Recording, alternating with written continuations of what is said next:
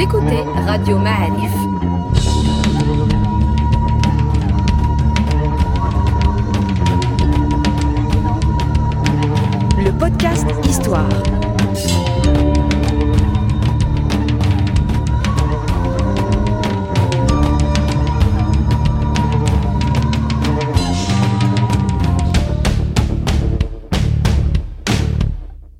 La saison 3 du podcast Histoire vous est offerte avec le soutien de Maroc Télécom. Bienvenue les amis dans un nouveau podcast Histoire de Radio Mal et vous avez découvert euh, la semaine dernière avec Sim Mustafa Kadeli. Salut Mustafa. Bonjour. Ça va?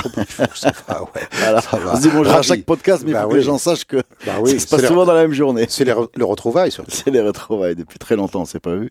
Euh, vous avez connu donc le- l'épisode Ben Arfa, le- l'exil de Mohamed bin Youssef, Mohamed El Khamis en fait, dans l'histoire euh, telle qu'on l'écrit aujourd'hui, Euh, les grèves euh, urbaines et les révoltes rurales. euh, Les attentats, les attentats euh, indépendantistes ou nationalistes, c'est comme ça qu'il faut euh, dire. les la résistance. La Les résistance, attentats de la les- résistance. les attentats de la résistance. Et euh, à la fin du podcast de la semaine dernière, on avait terminé sur euh, Mohamed Khamis, toujours en exil, n'est-ce pas? Il est où d'ailleurs à ce À moment-là Madagascar. À Madagascar. On l'avait transféré de la Corse, De la Corse à Madagascar. Voilà. Le plus loin possible. D'ailleurs, je signale aux gens qui visitent la Corse que sa maison est, est visitable. Enfin, la maison était en exil et proposée euh, aux touristes. Et il y a des Marocains qui y vont. Certainement, il y a une communauté marocaine déjà sur place. Oui, oui. Il y a déjà la trace du goumier. Oui. Hein, je veux dire, la a- Corse, dans la, sûr, dans, dans mémoire, elle est, Ouais, ouais. elle est très forte. énorme cimetière euh, musulman de- du débarquement des Goumiers du deuxième Tabor.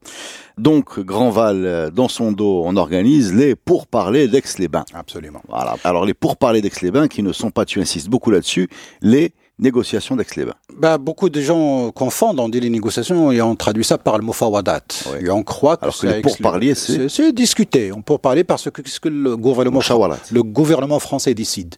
Il a dit bon, je vais réunir les différents protagonistes marocains de la crise marocaine Uh-huh. et on va les réunir ensemble pour discuter ensemble. Et les modérés, les traditionnalistes, et les amis du Glaoui, et les, les nationalistes, et les amis des nationalistes, et les partis politiques. C'est-à-dire, on va faire une sorte de brainstorming. On va inviter euh, tout le Gotha, un petit peu les représentants du Gotha. On va inviter les, les représentants du parti de l'Istiklal. On va inviter les représentants du Parti démocratique institutionnel ou de, de l'Ist- de l'Istiklal, le PDI de Hassan el-Wazani euh, également. On va euh, inviter les pros Ben Arafat, c'est-à-dire le Glaoui et, et, et ses... euh, et il n'est pas présent, mais en tout cas, le Glaoui représente cette frange dite, des fois on l'appelle traditionnaliste, des fois on l'appelle conservatrice, des fois on l'appelle les pro Ben Arfa. Bref, on Ils va amener les pro Ben Arfa et les pro Mohamed V euh, pour euh, discuter ensemble, pour trouver qu'ils disent une, issue à la crise marocaine. C'est où Aix-les-Bains C'est une ville, disons, Moulay Yacoub, un peu encore. Les Français, ils adorent organiser les négociations. Pour les Algériens, ils les organisent à Evian. C'est en Savoie. Euh, la ville des eaux, Moulay Yacoub, un peu. Ils adorent, je crois, ça joue dans les négociations pour apaiser. Pour calmer. pour calmer les esprits et apaiser les. Et hôtels les- en plus, donc oui, c'est d'être agréable. Tout à fait. Voilà. Tout à fait. Tout le monde c'est est calme, petites- ces petites villes. petites J'imagine que les gens se croisent même en dehors de séances de négociation. Certainement. Alors, euh, alors, il y a beaucoup de choses parce que malheureusement, à ma connaissance, bon, certains protagonistes, en tout cas du côté du Maroc, ont laissé quelques bribes de leur mémoire, mais d'une manière générale et globale. Je veux dire, ils ne nous racontent pas le, le- le détail. Les détails, on les trouve chez le chef du gouvernement, je crois, de l'époque, Edgar Faure, qui a laissé également ses mémoires. Il parle de cet épisode. Il y est Edgar Faure. Oui, oui, il y est. Il, il- il vient lui-même en, en personne. Alors, euh, Edgar Faure, à ce moment-là, Il était chef du gouvernement en France. De, et c'est qui le président de la République? Oh, Il, il compte pas la présidente de la, le Ah, c'est la quatrième République, République. La quatrième République. D'accord, Ça comptait pas. Le plus important, Le, le plus euh, important. c'est Le chef du gouvernement. Président du Conseil, comme C'est un autre système celui d'aujourd'hui. Tout à fait, Mm. tout à fait, avec son ministre des Affaires étrangères, parce que le Maroc dépendait du ministère des Affaires étrangères en tant que protectorat. Comment il s'appelle, le ministre des Affaires étrangères euh, C'est c'est lui qui va signer la, la déclaration avec Mohamed V à son retour à Paris, à la Cille Saint-Cloud, Antoine Pinet. Antoine Pinet, d'ailleurs, c'est lui qui a réformé le franc, le nouveau franc et l'ancien franc. C'était lui quand il est devenu ministre des Finances. Rien à voir avec euh, le sujet. c'est Bah, euh, D'accord. bah, comme on parle encore des fois en franc, Ouais. je veux dire. D'accord, euh. Non, non, il faut qu'on fasse un jour un, un podcast sur le franc d'oro réel, Oui, de ça mérite.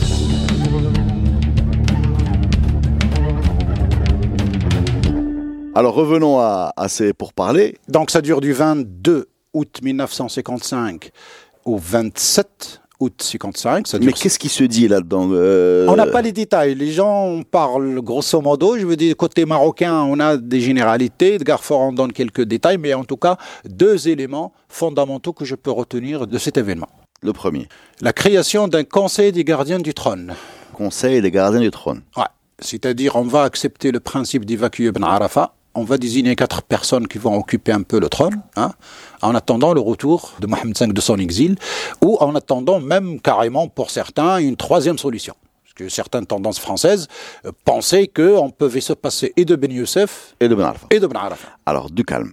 Euh, c'est qui sont ces quatre personnes? Euh, le président, c'est l'ex-pacha d'Osfro, le Pacha D'accord Le deuxième? le grand vizir al-Muqri, qui était toujours en fonction depuis 1919. Il était grand vizir, de- il était toujours là. C'est lui qui a fait Algeciras, c'est lui qui a négocié avec Paris en 1910 euh, l'évacuation de la Chaouia et puis elle revient avec un brouillon du protectorat. Un gars du, des arcanes du Marzen, mais il pipe pas mot avec, par exemple, Ben Arafat, il, il continue, hein, je veux dire, il, il, il démissionne pas, il est très âgé, il était presque centenaire, hein, il tenait plus debout, mais bon, Donc, il était là. Il maintient son poste. Euh, le absolument. troisième, c'est qui? Le troisième, c'est le Bacha Sbehi, le Bacha de Salé. Et le quatrième, c'est un ancien officier de l'armée française, devenu caïd de sa propre tribu, le caïd Tahar Ouassou, de Bni Alahem, de la région de Bni Warain, dans le Moyen Atlas, entre Boulmen et Taza. Donc, ces quatre personnes, on leur demande quoi? On leur demande de. De garder le trône en attendant de le, le retour de son propriétaire légitime, Donc, on acte le départ de. de, de Ben Arfa. Bah, sauf que Ben Arfa était toujours là. C'est la, première conclusion de, de- Son sort est scellé ce jour-là. Le retour de euh, Mohamed Ben Youssef est acté. Pas encore. Pas encore, parce que nous D'accord, sommes... on enlève Ben Arfa, n'a pas, il- On- il- on ça n'a pas marché. On met ces quatre personnes en attendant de voir En ce qu'on va attendant, faire. mais ces quatre personnes ne prennent leur fonction qu'après le 1er octobre, c'est-à-dire le jour où Ben Arfa va, qui- va quitter le palais. Parce qu'il va y rester jusqu'au 1er octobre, il refuse complètement de sortir. Ah, Ben C'est-à-dire- va pas sortir. Non, il veut pas. Les Français ont trouvé du mal à le faire sortir du palais. Excuse-moi, je trouve ça drôle. d- Mais physiquement, Oui, oui, physiquement. Oui, oui, il voulait, il voulait pas sortir. Et d'ailleurs, l'anecdote de l'apport l'histoire, il a fallu le sortir avec euh, violence, carrément, c'est-à-dire euh, ça. Et c'est Ofqir qui va s'occuper de la besogne. C'est Ofqir qui va le sortir du palais et qui va le mettre dans un avion et qui va l'envoyer à Tanger. Et de Tanger, après, les Français vont le récupérer pour l'amener en France. et il va vivre longtemps, euh, Ben Arfa. En exil, où ça? À Nice, je crois. Mais aux frais de qui? De la, De la Républi- de la De République. la France, d'accord. Il part en famille Aucune idée. Euh, Parce que ses enfants, non, je crois que ses enfants ont continué à vivre au Maroc. hein. Je veux dire, ils n'étaient pas rien. Je crois que c'est les enfants. Je crois qu'il est parti seul. Mais je suis incapable d'en parler. D'accord. Euh, la deuxième chose qu'il faut retenir, à part ces quatre, euh, cette espèce de conseil La- provisoire, quoi, de, de, De gardien du, du gardien, du gardien du trône. Ouais, je le vois comme le comi- les comités provisoires qu'on a Ouais, en dans, quelque le- sorte. dans les clubs de foot. ou voilà. La désignation d'une personnalité pour constituer un gouvernement marocain pour négocier euh, avec la, la France. Et là, on désigne euh, le- l'ex-pacha de Fès, le, le Hajj Fatmi Ben Slimane, qui était en, en mission au pèlerinage et qui a rejoint la, la France. Donc lui, c'est un Ben Fist. ben Slimane, oui. Oui. Oui. Puisqu'il a, il s'est il s'est exilé Oui, oui. à l'arrivée de Tout à Ben fait. Arfa. Voilà. Tout à fait. D'accord. Donc on va le désigner. Mais il ne. Alors, s'il, après le 1er octobre, le départ forcé de Ben Arfa par euh, le capitaine Ofqir, comme il s'appelait à l'époque, et on a une photo, hein, on a une photo Offrir qui sort Ben Arfa du, de, du, de du- force. du palais. On a une photo de Ben Ofqir et, et- et Ben Arfa à l'aéroport et, ben, et qui le regarde fixement en levant la main, pas genre menace ou quelque chose comme ça, je veux dire, de, de ne plus se retourner parce que la décision a été prise, donc il doit dégager. Et- Ali, quoi. Jarra Ali, en quelque sorte, parce que. C'est je- comme ça qu'il faut le dire. hein. C'est la, c'est la bonne. euh, oui, oui, mais on en parle parce que euh, on, on a, utilisé des stratagèmes pour le faire sortir. On l'a même demandé au Pacha Tazi de Rabat d'organiser un dîner en l'honneur de Ben Arfa pour le faire sortir, histoire de, euh, une fois invité, on va pas le laisser euh, rentrer. Eh bien, il refuse d'aller au dîner à son honneur. Ça, c'est, je crois que c'est Ranval qui le raconte ou quelqu'un d'autre dans ses mémoires, mais en tout cas, euh, le détail est allé jusque-là parce que le gars a dit dans sa lettre au président français Vincent Auriol, c'est Dieu qui m'a donné et c'est Dieu qui va m'enlever. Ce euh, le Dieu m'a donné le trône, moi je, je le garde. Pourquoi je vais le, le laisser? J'imagine qu'il devait négocier derrière euh, quelques émoluments pour, euh, pour la suite de sa carrière, non? Ah, je crois comme il a jamais Même fait pas. de politique de sa vie, il n'a jamais été au pouvoir, il était à Fès, il vivait sa petite vie tranquille, euh, il paraît même que il n'a jamais été dans le pouvoir, est dans ses arcanes, il ne comprend pas tout ce qui se passe autour de lui. Donc un jour on lui a dit tu veux être sultan, il a dit oui avec plaisir, mais le jour on lui a dit, c'est fini, il avait du mal à comprendre toute l'agitation alors alors qu'il était victime quand même de trois attentats. Euh, je veux dire, il, il, il devrait comprendre. s'est mis en danger, quoi. Il s'est mis en danger. Il devrait comprendre qu'il n'avait rien à faire là-dedans et qu'il fallait jeter l'éponge au début, laisser les Français s'empêtrer dans leur euh, dans leur euh, dans leurs histoires. Ben non, euh, il a continué, mais je crois que oui, peut-être il voulait négocier, mais en tout cas, la sortie, c'est une sortie de, de force Physique. presque, je veux dire physique, en, Manu en le militari. traînant par Manu Militari, Mm. en, en le traînant par le de cette là-bas. Donc la, la conférence, la conférence, là, les pourparlers, mushawarat, c'est ça Les- en arabe les- les mushawarat, c'est- les négociations. donc, c'est les- Mushawarat, c'est les Donc pourparlers. c'est pas des négociations, c'est Donc, pourparlers. on- ouais. Arrive avec deux points. La première, c'est quatre gardiens du trône, c'est bien ça Ouais. Voilà. Et la deuxième, Un c'est chef du gouvernement. un chef du euh, gouvernement qui est euh, Fatmi Ben Slimane. Fatma bin Slimane de Fès. L'ancien pacha de Fès. Voilà. Et euh, suite de l'histoire, euh, la sortie de Ben qui est donc une grande histoire en fait, physiquement, euh, qui, a- qui a pris du temps. Qu'est-ce qui s'est décidé d'autre à Aix-les-Bains? C'est les deux éléments importants, en tout cas, qui sortent. hein. Il y a beaucoup de racontars, Mhm. mais euh, en tout cas, ce sont les deux choses qui ont été réalisées par ces pourparlers. Peut-être d'autres choses ont été décidées. Je n'ai jamais vu de document, en tout cas, pour l'attester. Mais ce sont ces deux choses-là qu'on trouve actées euh, par la suite. Fatmi Slimane ne va pas réussir à, à constituer un gouvernement, parce que d'abord, il refuse, il ne peut pas constituer de gouvernement sous l'égide de Ben Arfa. D'abord. Donc, euh, hors sujet. Lui, il est légaliste, quoi. Lui, Il lui, reste dans la Ligue. Pour lui, Ben Arfa, Oui, oui, oui, hors sujet, hors Voilà, sujet, d'accord. hors sujet. Il est cohérent dans tout son Oui, c'est logique, comme euh, je veux dire, c'est la, la- la circonstance, il fallait tenir jusqu'au bout, surtout que la Je sais que victoire. c'est dur, c'est dur de donner des chiffres, mais comme une grande partie des Marocains. Oui, puisque les peuples, surtout les peuples des villes qui étaient connectés à la radio, qui, qui, suivaient les événements, les gens de Casablanca qui voyaient les attentats, il organisait, je veux dire, toute la ville de Casablanca surtout, structuré autour, vous êtes pro-résistant, vous êtes haïn, point à la ligne. Mais excuse-moi, je, je reviens à cette histoire parce que je suis un peu surpris quand même. Euh, tu- on a fait des podcasts avec toi où tu nous as parlé de, de la science euh, coloniale, l'ingénierie coloniale. À aller apprendre déjà, apprendre Shlaha, écrire des livres sur la structure euh, mentale, les contes, les. la- euh, donc on peut dire que le, le, le colon, le colonisateur, euh, c'est un protectorat, c'est c'est un peu la même fonction, euh, connaît euh, le Maroc. Ah oui. Voilà, il y a des livres, il faut les lire, il faut voir, ils sont, ils sont. Bon, on a quand même l'impression que c'est une grosse gaffe, cet exil, euh, a amplifié le mouvement qu'il était sûr. censé éteindre. Bien sûr. Voilà, cet exil a, a, a été contre-productif et Il a précipité les événements. il a précipité les événements. Voilà. Et donc ma question, euh, basique, c'est comment ont-ils fait une telle euh, erreur? Non, je crois que la. Est-ce que c'est pas les mêmes hommes? Est-ce que c'est ils ont pas une bonne perception de ce qui se passe?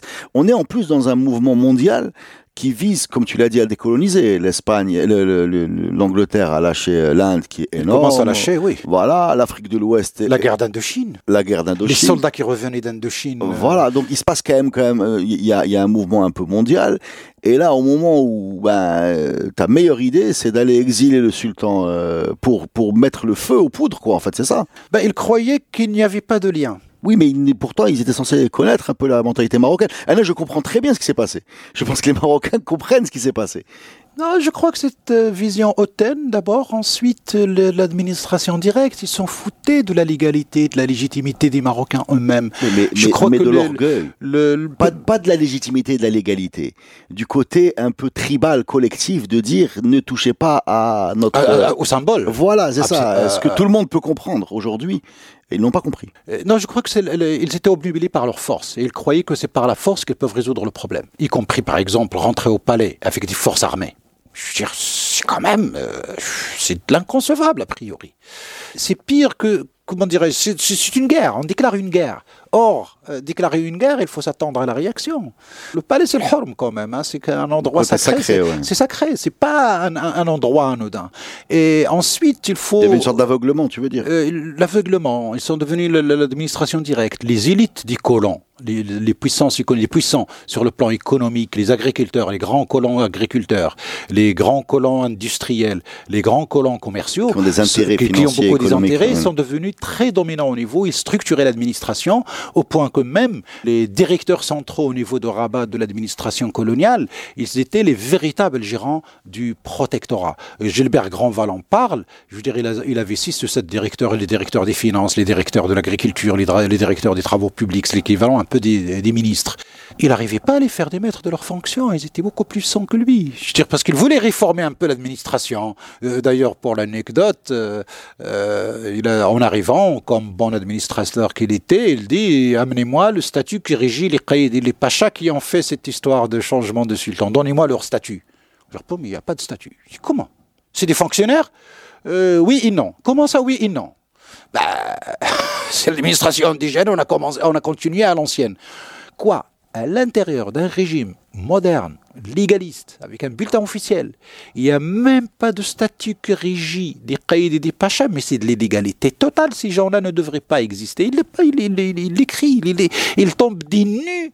Ce système dit moderne qui fonctionne un petit peu à l'ancienne, parce que le caïd était rémunéré au pourcentage, le pacha il avait un petit salaire avec des pourcentages également sur les impôts, les taxes, les et beaucoup d'autres taxes. Euh, je veux dire, il, il tombait des nues comment cette administration fonctionnait. Mais au fait, on a laissé euh, faire. Peut-être au début du protectorat, il n'y avait pas de problème. On avait réglementé le côté judiciaire des Qaïdi Pacha. Oui, ça, on l'avait réglementé. Mais, euh, je veux dire, au coup par coup, on leur a donné le pouvoir municipal et le pouvoir fiscal et le pouvoir de justice et le pouvoir administratif. Je veux dire, ils réunissaient tous les pouvoirs entre les mains et tout ce qui concerne les indigènes, l'administration coloniale passait par les caïds et les, oh, pachas pour les exécuter. Donc à partir de ce moment-là, il y a une sorte d'administration directe qui agissait sur les faits, alors que normalement, je le répète, c'est un pays qui se gouverne lui-même, sous le contrôle euh, des autorités. C'est pour ça qu'on parle des autorités de contrôle. Et c'est là que peut-être ça a bugué euh, à l'époque, et surtout que c'est une question de génération aussi. On a eu des gens qui ont fait, euh, qui venaient des écoles, des grandes écoles françaises, des militaires nouveaux qui ont acquis leur grade pendant la Deuxième Guerre mondiale, mais qui n'avaient pas d'expérience de la gestion des affaires indigènes. Et donc, ils ont commencé à commettre les gaffes, y compris ce qu'on appelle un petit peu la, la, la décadence ce n'est plus les notabilités françaises qui venaient, qui avaient du tact vis-à-vis de la notabilité, mais ils commençaient même à humilier les, notables marocains, je veux dire les nouvelles générations. On a des exemples de ce type d'humiliation? Oui, euh, je veux dire, dans différents euh, mémoires, on commence à, ne pas considérer, à donner de la considération, ce qui expliquerait aussi le comportement de certains pachas et caïds qui ont compris quand même que cette administration nouvelle d'après la Deuxième Guerre mondiale et surtout celle qui a été installée et désigné pendant le général Juin le général euh, Guillaume. Il commence même à pratiquement insulter euh, des notabilités, à ne pas leur donner de l'importance qui leur revient normalement par rapport au système de fonctionnement du euh, système. Et donc, je crois que là, il y a un changement psychique qui se passe chez pas mal de personnes, plus bien sûr toutes les gaffes de la le répandre par la violence. Et répandre par la violence, ça n'avait provoqué que euh, la violence. L'escalade, l'escalade. L'escalade, la violence contre Mohamed V lui-même, le jour de de Kbir, eh ben, c'est une violence multipliée par N qui se déclare avec l'attentat du marché euh, central à Casablanca. Et là, une série euh, d'attentats contre des personnalités, contre l'une des personnalités, l'assassinat d'une des personnalités de ce lobby d'une association qui s'appelle Présence française. C'est pour ça que certains Français se distinguaient. Alors, qu'est-ce que Présence française, Présence française, c'est une sorte d'association qui regroupait le lobby de ces colons qui ne voulaient rien savoir des indigènes. Un lobby politique ou un lobby... économique, économique ou politique. C'est pas l'OS. C'est un peu, euh, si, c'est un peu ça parce que l'OAS va passer aux armes. Oui, ben, le, présence française également. Ah bon ah oui, oui, oui. Les gens de Ma'arif à l'époque, c'était le. le, Dis pas de mal de nous. si, si, les gens du Ma'arif étaient les agents d'exécution des bases Besogne parce qu'ils faisaient ce qu'ils appellent les représailles. Dès qu'il y a un attentat, n'importe quel indigène rencontré dans l'espace public Kazel est massacré. Dès qu'il y a un attentat, un événement, quelque part, euh, eh ben la revanche et les ratonnades, ce qu'on appelle les ratonnades et la revanche, euh, s'organisaient tout de suite. C'était quoi, des sortes de milices Oui, qui, se qui se promenaient et qui tapaient. Oui, sur... oui, qui tapaient sur le Marocain. Mais comment tu veux taper sur les Marocains au Maroc? Et Ils vont être. Enfin, bah, on est nombreux. Ils étaient, ils étaient dominants. Ils étaient dominants. Dans certains quartiers, ils, ils pouvaient avoir des armes. Ils avaient la connivence de la police qui les protégeait parce qu'elle était pro-régime colonial. Tu dis au Ma'alif parce que le Ma'alif était principalement européen. Était prolétariat européen. Quartier populaire européen. Populaire européen. D'accord. Donc la présence Et, et surtout qu'elles étaient des indigène, nouveaux- ouais. là où on est nous tous indigènes ici, euh, était minoritaire. Très minoritaire, même en centre-ville, les grands axes, et- etc. Mais comme il y avait des gens Donc qui il y avait des ratonnades chez nous. les ratonnades euh, chez nous, bien sûr, et la vengeance. Mais en face, il y avait quand même des Français qui étaient euh, contre de ce système et ils ont mis en place ce qu'on appelle une organisation conscience française dans l'un des Présence française con- conscience colonialiste et conscience française anticolonialiste. absolument. Plutôt communiste, non? Dans la non non la figure de Proust c'est le maigre de Breil qui était le propriétaire du euh, le maigre du effectivement, Breil qui a des rues été assassiné devant le- le- l'immeuble Liberté de, 17 de, étages. de- de- de 17 étages. Il y, il y habitait et il a été assassiné devant. Et les autorités françaises à l'époque, on veut qu'il y ait une histoire d'homosexualité, etc., et que c'est juste une histoire de revanche. Mais au fait, son assassinat a été organisé par euh, vraiment les autorités françaises de Casablanca, parce qu'elle est la tête de pont de cette organisation, association anticoloniale. Il avait un journal, l'écho du Maroc, je crois. Il était riche. Il avait, le- je crois, les usines, je sais plus le- le- quelle usine il avait. Bref, il faisait partie de l'élite de Casablanca, mais qui était une conscience française. Est-ce qu'il y a eu des chocs entre la présence française et la conscience française? Ben, directement, je veux dire par presse interposée, oui, mais jusqu'à l'assassinat de Le Maigre de Breil, oui, ça c'est un choc parmi les chocs, parce que bien sûr, finalement, c'est les gens de présence française qui l'assassinent. Est-ce qu'on peut connaître la fin de donc on, on, on va on va euh, terminer cette, cette histoire euh, c'est très important de connaître le sort du Alm frère je sais pas comment il faut l'appeler Abdelhaï Tseni Eh ben, comment il faut l'appeler un, un Alm chef de Zawiya, Alem, Alem, donc Alem quel Zawiya? euh, Ktania, euh, son- tué- que son père, son père avait fondé, Ouais. son frère donc aîné. il a soutenu Ben Arfa Ouais. il a Ben Arfa est parti Ouais. qu'est-ce qui va lui arriver? L'a- il l'a il l'a- il l'a suivi. Ah, il est Euh, parti. Il est parti. Mohamed V a pardonné au Glaoui, mais il n'a pas pardonné au Ktani. Ah ouais, c'est quand même euh, très fort. Il a pardonné au Glaoui. alors pourquoi il pardonne au au ah, ça, Glaoui je, enfin, on peut pas rentrer. Je sais pas non, comment. mais j'ai posé la question à Si ou jamais, le professeur que tu connais bien, et bon, je vous renvoie à ce podcast-là, en fait. Euh, Mais le Ktani, quand même, comment dire, parce qu'il y a un précédent, quand même. Je le- entre les deux familles, il y avait eu un quiproquo. Entre Au temps de et les- et les- et Moulay Hafid. Moulay Hafid avait, avait fait euh, flageller jusqu'à la mort le frère aîné de Abdelhaï el Ktani. Par, on, on est en 1909 Pourquoi à il a fait Fès. Et ben, parce que il, il commençait, je veux dire, à lui manquer de respect et à essayer de s'imposer. Il s'est échappé à Fès de nuit. Il est arrivé chez Aïtendir, chez- dans la Boudrbala exactement, chez la famille de Naït Hammoucha. On a les mémoires d'un acteur qui était visible. Bref, il s'est échappé vers le Moyen Atlas pour essayer de constituer une base, une asabiya pour reprendre le pouvoir. Et là, il est Ça, c'est le poursuivi grand frère le grand frère, absolument. Le grand frère qui a été flagellé jusqu'à la mort. Et donc, euh, par Moulay par Moulay. Bon, peut-être il y a ça qui reste parce que avec l'arrivée, alors qu'a priori le frère aîné, euh, Mohamed ibn Abdel Kibir, je crois, euh, son nom complet était contre la colonisation, mais son petit frère va tremper dedans avec ses pieds, avec avec ses mains. Donc il va être leur support par euh, excellence. Et il va jouer ce rôle un petit peu par sa zaouïa comme il avait des adeptes un peu partout au Maroc. Il va essayer de mobiliser son réseau pendant euh, cette période. Euh, surtout que, je veux dire, il avait pas mal d'impact sur quelques élites et quelques tribus. Mais je veux dire, entre le passé et surtout tremper corps et âme euh, dans le complot en tant qu'homme de religion qui normalement euh, sait très bien distinguer et, comprendre ces histoires de légalité et de légitimité. Je veux dire, c'était de l'impardonnable euh, à mon avis. Est-ce que les signataires de la déposition, la demande de, de enfin de changement de imam, pas de sultan, entre Mohamed bin Youssef et Mohamed bin Arfa, est-ce que ces signataires ont dû subir les conséquences de leur euh, choix Oui, d'abord, certains euh, membres de l'armée de libération les ont tués, je dire comme ça, bêtement, parce que les ont saisis, les ont tués, certains. Ça s'est passé euh, surtout, par exemple, le al-Baghdadi qui a remplacé le Fatmi ibn Slimane a été brûlé vif au Mchouar. Et il est venu demander pardon, et comme le Mchouar était plein de gens qui venaient fêter le retour de Mohamed bin Youssef, il a été brûlé vi- vif. D'ailleurs, ça, a- ça a laissé... Au moment où ils venaient demander pardon. oui, il, il- il venait. Il a été lynché, en fait. Il, il était lynché, brûlé vif. Euh, le, le, le ch- le chanson disait Al-Baghdadi, Shditil City Hadi. C'était le chant un peu de l'époque. Les gens qui étaient enfants, à l'époque arabe, s'en souviennent. Une c'était Ou City Hadi. C'est la punition, le châtiment qu'ils lui ont fait. Je ne sais plus le second pacha qui a été sauvé par le Fatmi Ben Slimane, in extremis, qui a failli être lynché. lynché. Certains sont partis en France, comme le Bachal El Madani de, de, Gadir. Il est parti en France et s'est exilé euh, rapidement. Hein. Euh, on l'a dit, s'est exilé aussi. Euh, lui, il a été exilé. Le Qaïd euh, Bouamar de Zahir également, il s'est exilé. Il y a un Dahir qui est sorti tout de suite pour la saisie de leurs biens, tout de suite après l'indépendance, je crois vers 57-58. Et ensuite, en 64 ou 65, il y a un nouveau euh, Dahir qui les a rétablis dans leurs droits euh, civiques, euh, je crois, y compris la restitution de certains de leurs biens dont ils n'ont pas les justificatifs, je veux dire, de, possession parce qu'ils avaient des biens, des terres, des fonciers, etc., et, etc.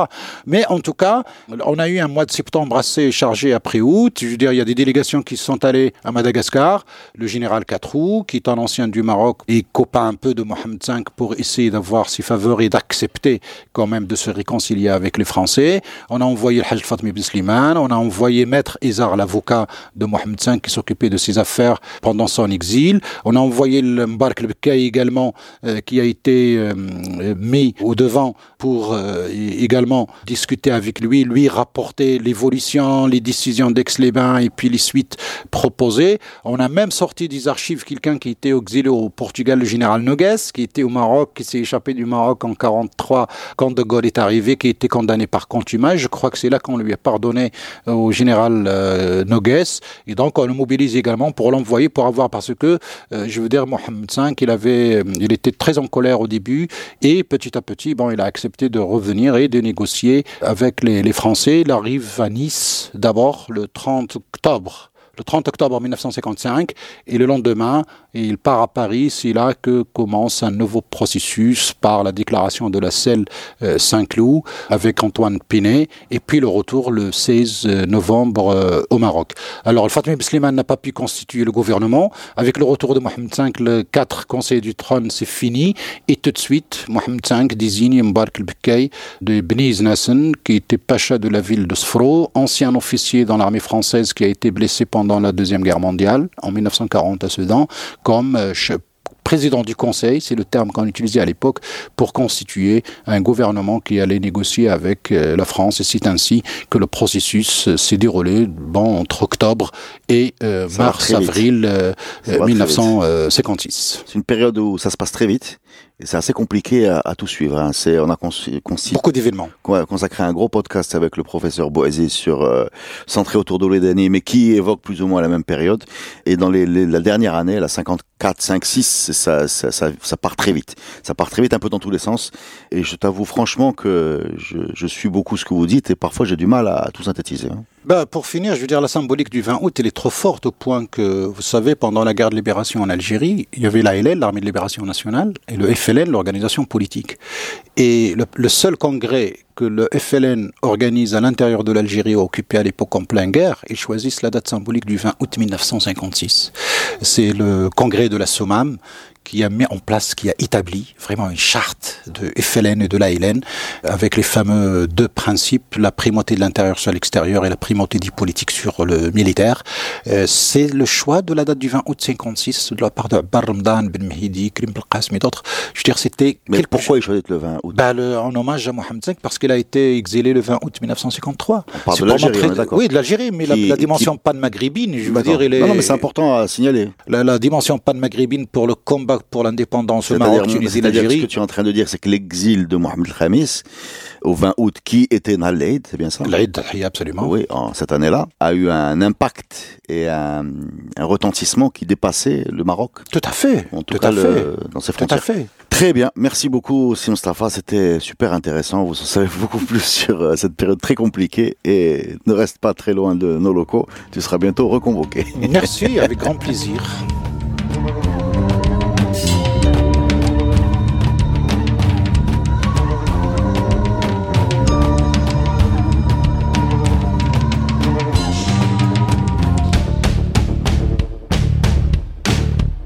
Saison 3 du podcast Histoire vous est offerte avec le soutien de Maroc Télécom. Maroc Télécom, un monde nouveau vous appelle.